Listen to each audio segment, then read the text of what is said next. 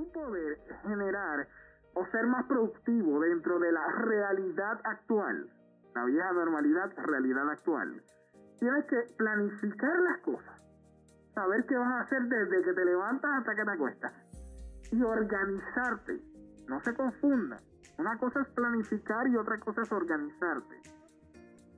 De esta forma nuestro invitado nos invita a reflexionar sobre el tema que vamos a estar hablando en el podcast del día de hoy, realidad actual versus antigua normalidad. Saludos a todos y a todas y bienvenidos a este su programa Signos Vitales, tu podcast de salud. En el episodio de hoy estaremos hablando sobre el significado de esta nueva normalidad causada por la enfermedad COVID-19. Para ello, conversaremos con el señor José Méndez Cruz, quien es psicólogo organizacional, coach en programación neurolingüística y neurocoaching, liderazgo global, empresario, emprendedor, conferenciante internacional y creador del programa y la revista Mirando para Adentro.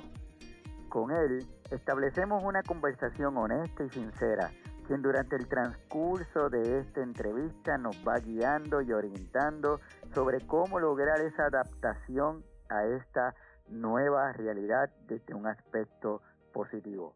Mi nombre es Iván Rodríguez Colón, soy médico de familia y desde la isla del encanto Puerto Rico le doy la más cordial de las bienvenidas.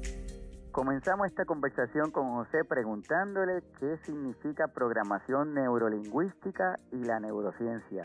Y esta fue su contestación. En principio, nuevamente muchas gracias por la invitación. Eh, y, la primera pregunta, ¿qué es la programación neurolingüística? Es una forma, eh, un mecanismo que se utiliza para tú poder reenfocarte en la vida, utilizando tus experiencias pasadas, pasándolo por filtro, pasándolo por proceso, por estrategia, por técnicas y haciendo que tus resultados futuros sean más efectivos. Así que, en resumida sería utilizar tu experiencia de vida para tu favor. Era lo que estaba comentando. La experiencia que estamos pasando como sociedad en este momento es la pandemia. Pues sería utilizar esa experiencia de vida a tu favor para reprogramarte y tener unos resultados favorables. Esto es en términos generales. Obviamente, en el neurocoaching, cuando se habla de, de poner en práctica eso, que el coach te va a hacer técnicas para que tú puedas moverte de punto A a punto B. Y la programación neurolingüística pues es muy útil para poder hacer que las personas alcancen sus metas correctamente, para que puedan sentirse más proactivos, más enfocados y, con una dirección correcta. O sea, que un neurocoach te acompañe en tu proceso de alcanzar una meta, ya sea profesional o en el área personal. No nos dirá lo que debemos hacer, más bien nos ayudará a identificar los recursos que cada uno de nosotros tenemos para poder lograr esa meta trazada. Le pregunté, ¿cómo esta pandemia le había alterado su normalidad? Ya que como empresario, como emprendedor, ha tenido que también realizar algunos ajustes y esto fue lo que nos comentó. Lo, que hablábamos de la programación de la lingüística. Yo hice parte de lo, lo bueno y lo malo y recogí los mejores elementos de eso para hacer algo extraordinario. Bien, así que eh, yo creo que esa es la meta de todo ser humano. Y hablabas ahorita normalidad y realidad. Y ha sido, y estamos pasando, una, una etapa que fue de la normalidad a la realidad. Una cosa era lo que vivíamos y otra cosa es lo que actualmente se está viviendo. Así que pasas de la normalidad que en ese momento era normalidad a una realidad para que, te comento, en cierto tiempo se convierte en la nueva normalidad. Ante las situaciones nuevas o eventos inesperados, es nuestra respuesta natural el presentar cierta resistencia que pudiera significar el miedo a esa nueva realidad. Como él dice, no lo cuestioné ni lo rechacé palabras poderosas, lo que era nuestra normalidad, ahora nos invita a esta nueva realidad. Una cosa es cómo vivíamos y otra cosa es la realidad actual de nuestros días. Y son esas palabras las que provocan imágenes en mi mente, donde grupos de personas se olvidaron de esta realidad y se aglutinaron en lugares sin seguir las reglas de la triada de la salud. También pienso en algunos de los presidentes y personal de los gobiernos de nuestros países latinoamericanos y el de nosotros que con sus discursos quisieron crear una falsa expectativa que todo estaba bien y que el virus solo era una simple gripe o un catarro fuerte. Estas palabras de José me llevan a pensar que hasta que las personas entiendan que esta nueva realidad, más que una normalidad, tendremos a este coronavirus marcando nuestros días. Pues entonces, al hablar de esta nueva realidad, debemos entender que se requiere de un compromiso individual con el cual se piensa en el colectivo, una realidad que implica el hacernos conscientes que debemos incorporar una mejor calidad de vida, el uso de las mascarillas como parte esencial de nuestra vestimenta, el realizar el lavado de manos de forma frecuente y correcta. Y preocuparnos por nosotros para poder respetar al colectivo. ¿Cómo podemos llegar a ese punto A de un punto B o viceversa de la mejor manera? ¿Cómo podemos elevar nuestro grado de responsabilidad ciudadana sin perder nuestra libertad?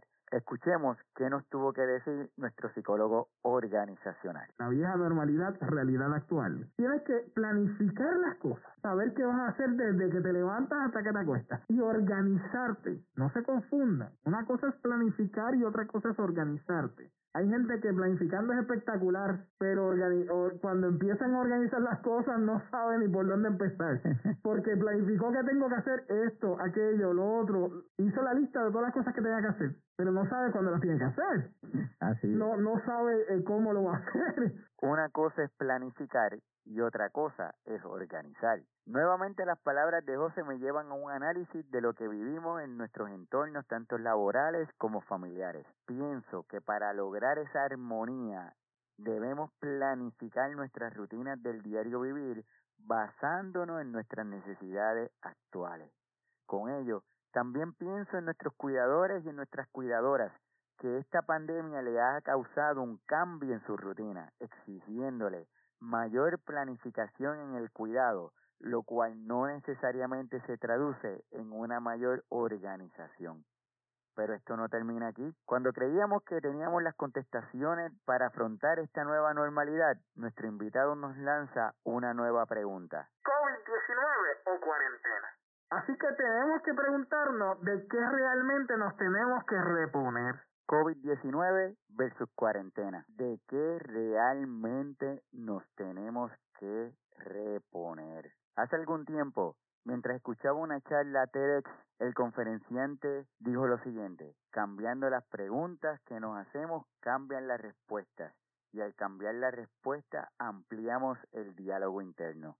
Y con esto ampliamos conciencia. Y eso es lo que precisamente está haciendo nuestro invitado nos mantiene en ese modo de análisis, de búsqueda, de que cada uno de nosotros logremos identificar la contestación perfecta para la situación que nos está pasando. Pero esto no termina aquí. Nuestro invitado también nos dijo lo siguiente.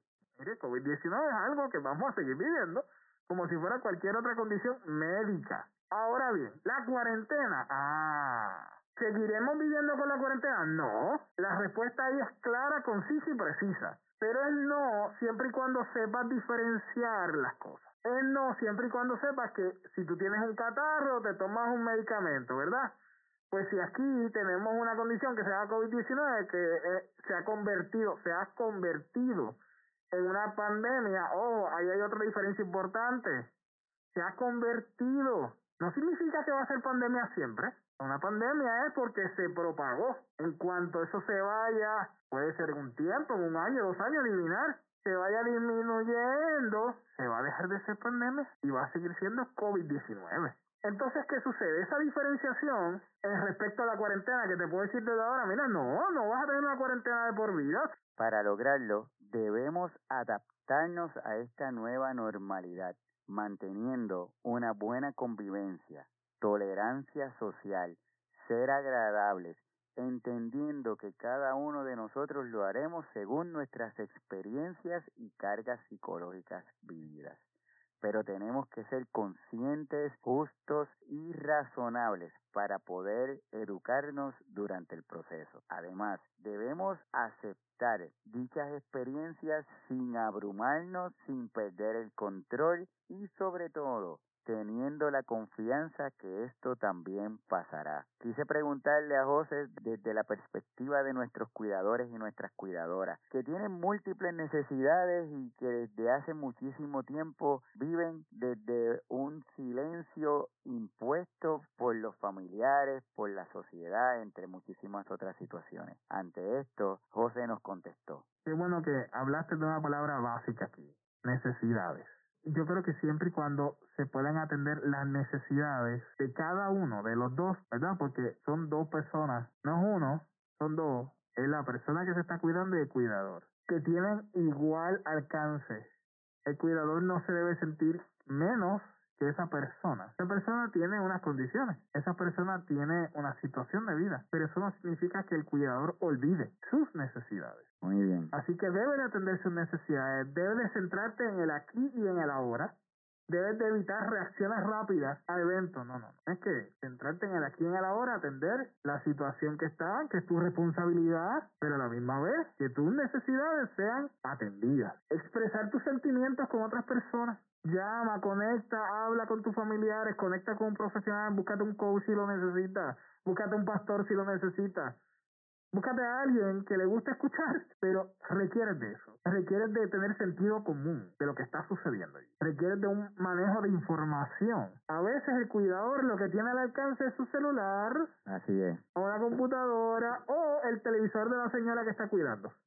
Y ese es el televisor que la acompaña. Y ese televisor eh, te va a tener exceso de información. Y el exceso en cualquier nivel es malo. Ten precaución, apágalo de vez en cuando. Porque eso genera ansiedad, eso genera miedo, eso genera estrés, eso aumenta todos los cambios de estado de ánimo. Así que dependiendo, obviamente, del paciente que estás viendo, manejando, adapta sus necesidades a las tuyas y viceversa pero concentrándote en el aquí y en el ahora, ¿ok?